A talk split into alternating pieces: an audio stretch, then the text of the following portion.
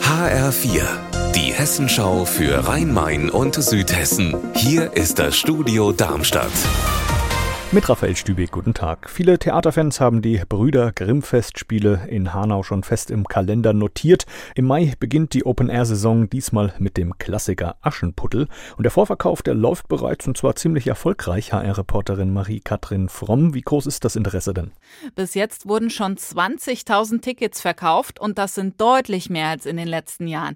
Da hatte die Corona-Pandemie den Festspielen nämlich einen ordentlichen Dämpfer versetzt. Letzte Saison kamen insgesamt 64.000 Besucher und vor der Pandemie, da waren es über 80.000. Und da hoffen die Veranstalter jetzt, dass man da dieses Jahr endlich wieder rankommt. Die guten Vorverkaufszahlen stimmen sie auf jeden Fall jetzt optimistisch.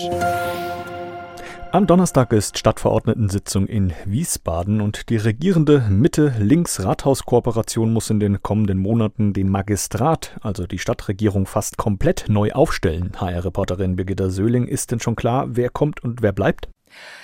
Die wichtigste Frage ist wohl, wer wird neuer Kämmerer in Wiesbaden? Axel Imholz hat vor kurzem überraschend angekündigt, dass er für keine dritte Amtszeit kandidieren will. Die SPD muss also jemand Neuen finden, denn sie hat hier das Vorschlagsrecht. Der Vorstand will eine Findungskommission berufen, die dann auch die schwierige Frage lösen muss, ob Christoph Manjura für eine Wiederwahl in Frage kommt.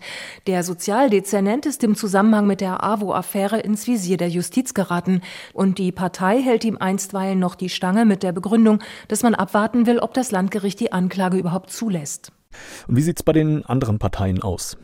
Offen ist noch, wer das neu zugeschnittene Rechts- und Gesundheitsamt übernimmt. Dafür will die Linkspartei ihren Kandidaten demnächst präsentieren.